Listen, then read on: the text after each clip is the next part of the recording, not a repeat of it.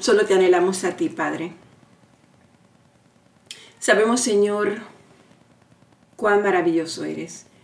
Y sabemos, mi Dios, cuánto te necesitamos en momentos difíciles, en momentos alegres, en momentos tristes, en momentos en que nos sentimos confundidos. No importa la circunstancia, no importa la situación, Señor, siempre te necesitamos y siempre te anhelamos. Tu palabra dice en 2 Corintios 1:24, no que nos enseñoreemos de vuestra fe, sino que colaboramos para vuestro gozo, porque la fe estáis firmes. Entonces, Padre, trabajamos en nuestra fe para que sea como un árbol, mantenerla y arraigarla y mantenernos firmes ante la dificultad y al mismo tiempo estar gozosos de esos momentos difíciles. Padre, te damos gracias porque somos fortalecidos en ti y en poder de tu fuerza, porque podemos depender de Dios como nuestra fuente de poder. Te damos gracias, Señor, porque tú dices que te demos gracias en todo. Palabra nos dice claramente, dad gracias en todo, porque esta es la voluntad de Dios para con vosotros en Cristo Jesús. Y hoy, mi Dios, te damos gracias en todo. Papá, te damos gracias porque tú nos transformas de gloria en gloria. Porque tú nos guardas del mal. Porque tú nos guías por el Espíritu de Dios. Y Romanos 8, 14 tú nos dices que todos los que son guiados por el Espíritu de Dios, esos son hijos de Dios. Somos hijos tuyos, Señor. Y te damos gracias por eso. Señor, te damos gracias por este día porque tú has permitido que despertemos de nuevo. Gracias te damos por tu palabra que nos ayuda a ser como un roble lleno de firmeza.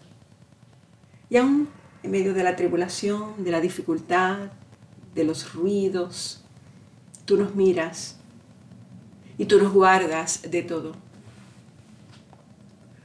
Hoy pido a ti, Altísimo, que, que me transformes, que me guíes hacia el camino de un espíritu lleno de amor, lleno de gozo, lleno de paz, de paciencia, benignidad, bondad, fe, mansedumbre, templanza. Poder mostrar ante ti mi fe, la cual llenaré de obras y así llenar de vida mi corazón y mi espíritu y regocijarme en tu gracia dada desde lo alto. Gracia inmerecida. Así que a ti, mi buen Dios, yo exalto. Te exalto en esta oración, te exalto con mi vida, te exalto, Señor, con, con todo lo que has puesto en nuestras manos. Y como iglesia venimos a ti, apartándonos del ruido y de, y de todos los ajetreos que nos puedan estar distrayendo. Y venimos a ti, mi buen Dios.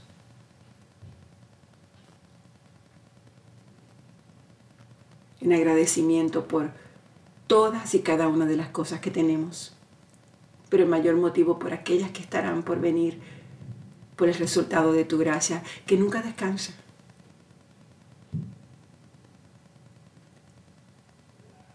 Al igual que todo en en tus poderosas manos vamos a dejar nuestro día confiados plenamente de que tú estarás siempre, siempre delante de nosotros como un poderoso gigante. Gracias Señor porque somos herederos tuyos. Gracias porque somos hijos tuyos. Gracias porque somos hijos de la luz y del día, según dice tu palabra. Porque somos imitadores tuyos. Porque hemos sido injertados entre otras ramas. Porque hemos sido instruidos por ti, por tu palabra. Porque somos un instrumento tuyo, Señor. Porque somos inseparables de tu amor. Porque estamos guardados irreprensiblemente para la venida de Cristo. Yo te doy gracias, Señor, porque junto con el Señor. Dice, pero el que se une al Señor, un espíritu es con Él. Padre, gracias porque estamos juntos contigo y somos un espíritu, Señor. Porque hemos sido justificados. Porque hemos hecho sido justicia tuya, Señor. Gracias porque tú eres bueno, porque eres maravilloso, porque en ti mi corazón ha sido convertido solamente en uno nuevo, Señor. Porque sin importar la adversidad, tú siempre nos has estado, tú siempre has estado a nuestro lado, inseparable con tu justa mano sobre nuestra cabeza. Heme aquí, Padre, para ser tu instrumento ante el mundo, para impartir tu hermosa palabra en él, para que así en los días que vengan mis hermanos y yo podamos reconciliarnos contigo y poder ser criaturas nuevas por tu santo poder. Así que, Papá Dios, hoy yo elevo mi oración a ti para darte gracias en todo momento con mi vida por el privilegio de haber sido llamada hija tuya. Y porque yo sé que tú estás a nuestro lado de una manera incondicional, Señor. Y por esas y muchas cosas más te doy gracias. Hoy yo pongo el centro de vida cristiana en tus manos, solamente en tus manos, mi Dios. Y yo sé, Señor, que aunque haya turbulencia, y yo sé, Padre amado, con que los corazones y las mentes están ansiosas, y yo sé, mi Dios, porque hay un miedo y un temor de lo que hay al otro lado. Señor, yo sé que tus brazos hermosos nos están arropando y nos están llevando y nos están guiando. Y yo sé, Señor, que tu mirada está puesta sobre nosotros y sobre nuestros pies. Y yo sé, Señor, que tú estás iluminando nuestro camino y nuestra jornada. Y yo sé, Señor, que en aquellos que todavía hay debilidad, que en aquellos que todavía hay desconfianza y descontento, y en aquellos que todavía no han puesto en su corazón la decisión 100% de servirte a ti, de buscarte a ti, Señor. Yo sé que están tambaleando, yo lo sé, mi Dios. Pero también yo sé, Señor, que tu amor es tan grande y es tan maravilloso, Padre, que tú nos cubrirás con tus alas. Y justo en el momento preciso, tú despertarás todos y cada uno de los corazones de aquellos que en este momento se sienten que están debilitados, cansados, distraídos, agobiados, desilusionados. Yo sé, mi Dios, que con dos o tres de nosotros que tengamos una fe firme y continuemos orando y continuemos agradeciéndote y alabándote y bendiciéndote y honrándote y glorificándote. Yo sé que con dos o tres de nosotros, mi Dios, que tengamos una fe firme, fuerte en ti, mi Dios. Eso es suficiente, Señor, para extender tus bendiciones y tu gloria y tu poder sobre esos que están debilitados y tú los levantarás en su debido tiempo, a tu tiempo, mi Dios, no en el nuestro. Y tú los llevarás y los dirigirás al camino cuando tú digas, mi Dios. No cuando yo diga, no cuando digamos nosotros, no cuando querramos nosotros, sino cuando digas tú y solamente tú, Señor. Y por eso te doy gracias, mi Dios. Gracias porque en tu espíritu es donde está la libertad. Tú estás en el espíritu. Tú nos has dejado tu espíritu, Señor. Tú nos has sellado en el Espíritu Santo. Y no habrá fuerza nada ni nadie que nos arrebatará de tus manos, Señor. Somos tuyos y solamente tuyos. Y por eso nada más es un motivo de regocijarnos cada mañana, cada tarde, cada noche. Darte gracias lo primero cuando abrimos nuestros ojos, darte gracias al mediodía, darte gracias con nuestra vida, darte gracias Señor en nuestras decisiones, en nuestros pensamientos, darte gracias antes de ir a la cama y cuando despertamos a medianoche Señor, darte gracias. Gracias. Por tu libertad. Gracias porque nos limpiaste. Gracias porque tú eres una llama de fuego que nos sirves, mi Dios, que nos, que nos ministras. Gracias por el llamado. Gracias porque nos has llevado de la oscuridad a la luz. Gracias, mi Dios, porque nos has hecho luminares en este mundo. Porque hemos sido librados de la potestad de las tinieblas. Gracias porque somos miembros de tu cuerpo. En nombre de Jesús. Amén. Buenos días mis hermanas, mis hermanos. Le damos gracias a Dios por este hermoso día. Padre, continuamos con la lectura de la palabra. Hoy terminamos con el libro de Primera de Corintios. Estábamos en Primera de Corintios 14 y nos quedamos por de modo que el hablar en lenguas es una señal no para los creyentes, decía su palabra. Estuvimos leyendo sobre la resurrección de Cristo. Ahora, hermanos, quiero recordarles el Evangelio que yo les prediqué, el mismo que recibieron y en el cual se mantienen firmes. Mediante este Evangelio son salvos. Y si se aferran a la palabra que les prediqué, de otro modo habrán creído en vano. Porque ante todo les transmití a ustedes lo que yo mismo recibí. Que Cristo murió por nuestros pecados según las Escrituras. Que fue sepultado y que resucitó al tercer día según las Escrituras. Y que se apareció a Cefas y luego a los doce. Después se apareció a más de 500 hermanos a la vez, la mayoría de los cuales vive todavía, aunque algunos han muerto. Y luego se apareció a Jacobo, más tarde a todos los apóstoles, y por último, como a uno no nacido fuera de tiempo, se me apareció también a mí. Quiero hablarles en cuanto a la colecta para los creyentes. Sigan las instrucciones que le di a las iglesias de Galacia. El primer día de la semana, cada uno de ustedes aparte y guarde algún dinero conforme a sus ingresos, para que no se tengan que hacer colectas cuando yo vaya. Luego, cuando llegue, yo daré cartas de presentación a los que ustedes hayan aprobado y los enviaré a Jerusalén con los donativos que hayan recogido.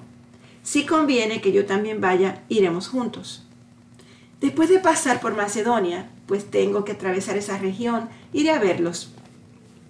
Es posible que me quede con ustedes algún tiempo y tal vez pase allí el invierno para que me ayuden a seguir el viaje a donde quiera que vaya. Esta vez yo no quiero verlos solamente de paso, más bien espero permanecer algún tiempo con ustedes y si el Señor así lo permite, me quedaré. Pero me quedaré en Éfeso hasta Pentecostés porque se me ha presentado una gran oportunidad para un trabajo muy eficaz, a pesar de que hay muchos en mi contra. Si llega Timoteo, procuren que se sienta cómodo entre ustedes, porque él trabaja como yo en la obra del Señor. Por tanto, que nadie lo menosprecie. Ayúdenlo a seguir su viaje en paz para que pueda volver a reunirse conmigo, pues estoy esperándolo junto con los hermanos. En cuanto a nuestro hermano Apolos, yo le rogué encarecidamente que en compañía de otros hermanos les hiciera una visita. No quiso de ninguna manera ir ahora, pero lo hará cuando se le presente la oportunidad.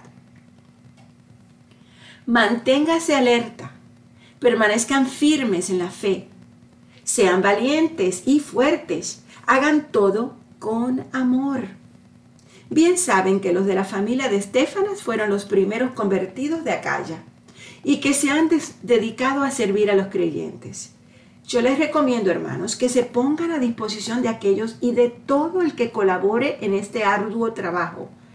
Me alegré cuando llegaron Estefanas, Fortunato y Acaico, porque ellos han suplido lo que ustedes no podían darme, ya que han tranquilizado mi espíritu y también el de ustedes. Tales personas merece que se les exprese reconocimiento. Las iglesias de la provincia de Asia les mandan saludos. Aquila y Priscila los saludan cordialmente en el Señor, como también la iglesia que se reúne en las casas de ellos. Todos los hermanos les mandan saludos y salúdense unos a otros con un beso santo. Yo, Pablo, escribo este saludo de mi puño y letra. Y si alguno no ama al Señor, quede bajo maldición. Maranata.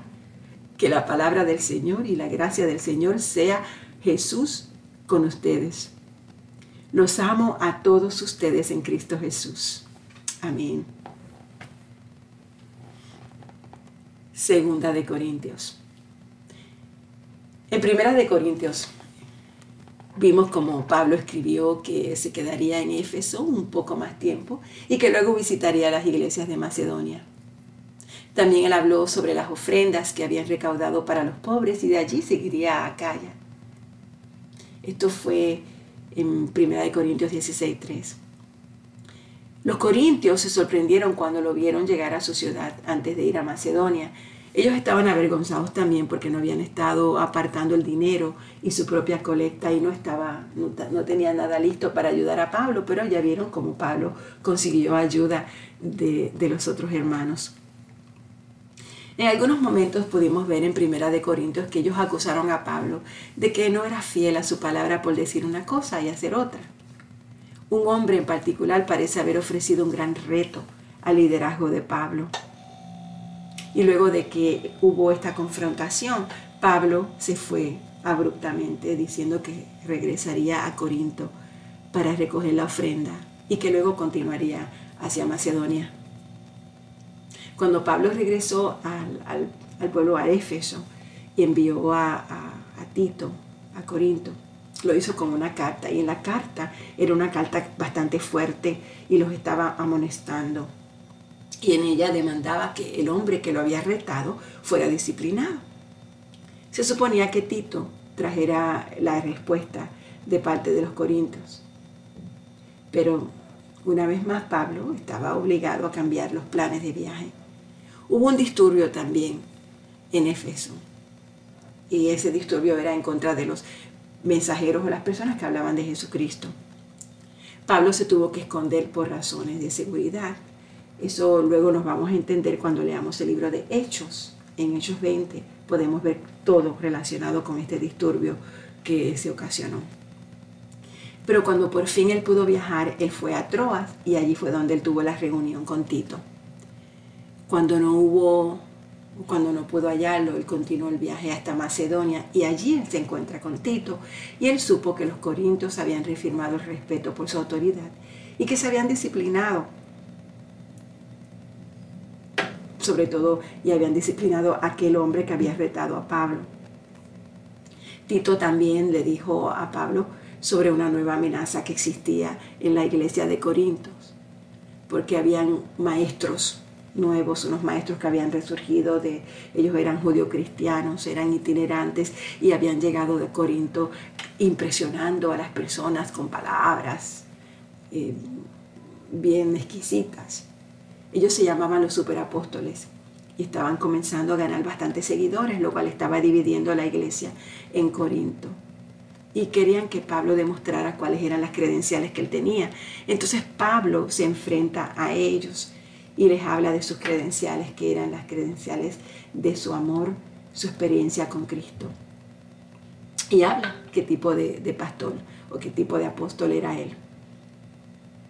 Pablo enfrentó muchos retos, así que no podemos quejarnos cuando nosotros como cristianos en nuestra iglesia enfrentamos retos, porque podemos ver a través de todas estas cartas, y lo veremos más tarde cuando comencemos segunda de Corintios, todos los retos a los cuales Pablo se confronta, se enfrenta cuando surgen personas que piensan que saben más o que cuestionan el conocimiento y las relaciones de nosotros los cristianos con nuestro Cristo, con nuestro Señor y sobre todo cuando hay personas que surgen en la iglesia que por sus debilidades y por sus por su manera de pensar y su manera de ser, pues nos representan bien a Cristo.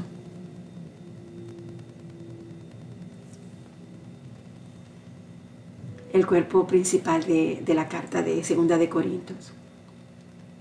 Nos deja, nos expresa el amor de Pablo hacia la iglesia. Hay cuatro partes en la carta que vamos a leer, la comenzaremos a leer mañana. Una de ellas es cuando Él nos dice, no queremos que desconozcan las aflicciones que sufrimos. O sea, que es importante que los cristianos, los hermanos, unos con otros, desconozcamos los dolores y las aflicciones que sufrimos, porque de esa manera podemos orar unos por otros. También hay otra parte cuando, cuando Pablo nos va a hablar en, en 2 de Corintios, me parece que es en, el versículo 12 o, en el capítulo 12, nos dice, él, nos dice que cuando él llegó a Troas, él descubrió que el Señor le había abierto las puertas. O sea que él se da cuenta reconociendo a Cristo en cada uno de los caminos que él tenía.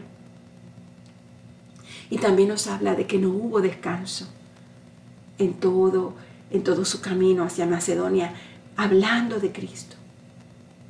Y que aún que había conflictos y aún había temores, ellos continuaban hablando de Cristo.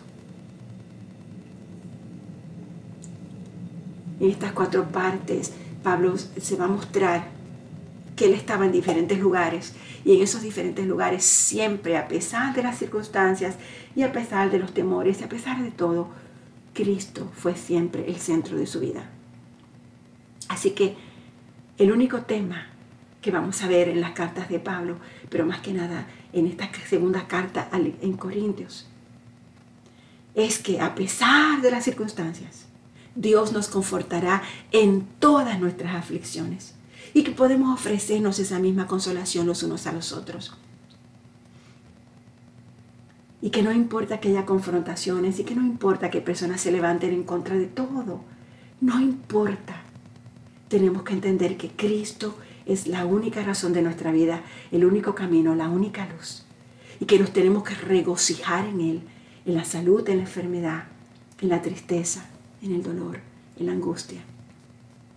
Él nos llama a regocijarnos, regocijarnos en la gracia, en el amor y en la comunión de Dios. Así que mis hermanos, hoy que es día de acción de gracias, hoy que es día que vamos a estar todos con la familia y con diferentes personas, no nos olvidemos que Cristo es el centro de nuestras vidas. Y no permitamos que, los conflictos y los dolores y las debilidades de los demás, porque vamos a ver, Dios nos está viendo nuestros ojos espirituales para ver las debilidades de los demás, pero no para criticarlos, sino para exaltarlos en Cristo, para traer todas esas debilidades a los pies del Señor. Dale gracias a Él porque nos dio ese don de poder ver en los demás aquellos que necesitan sacrificar ante Cristo.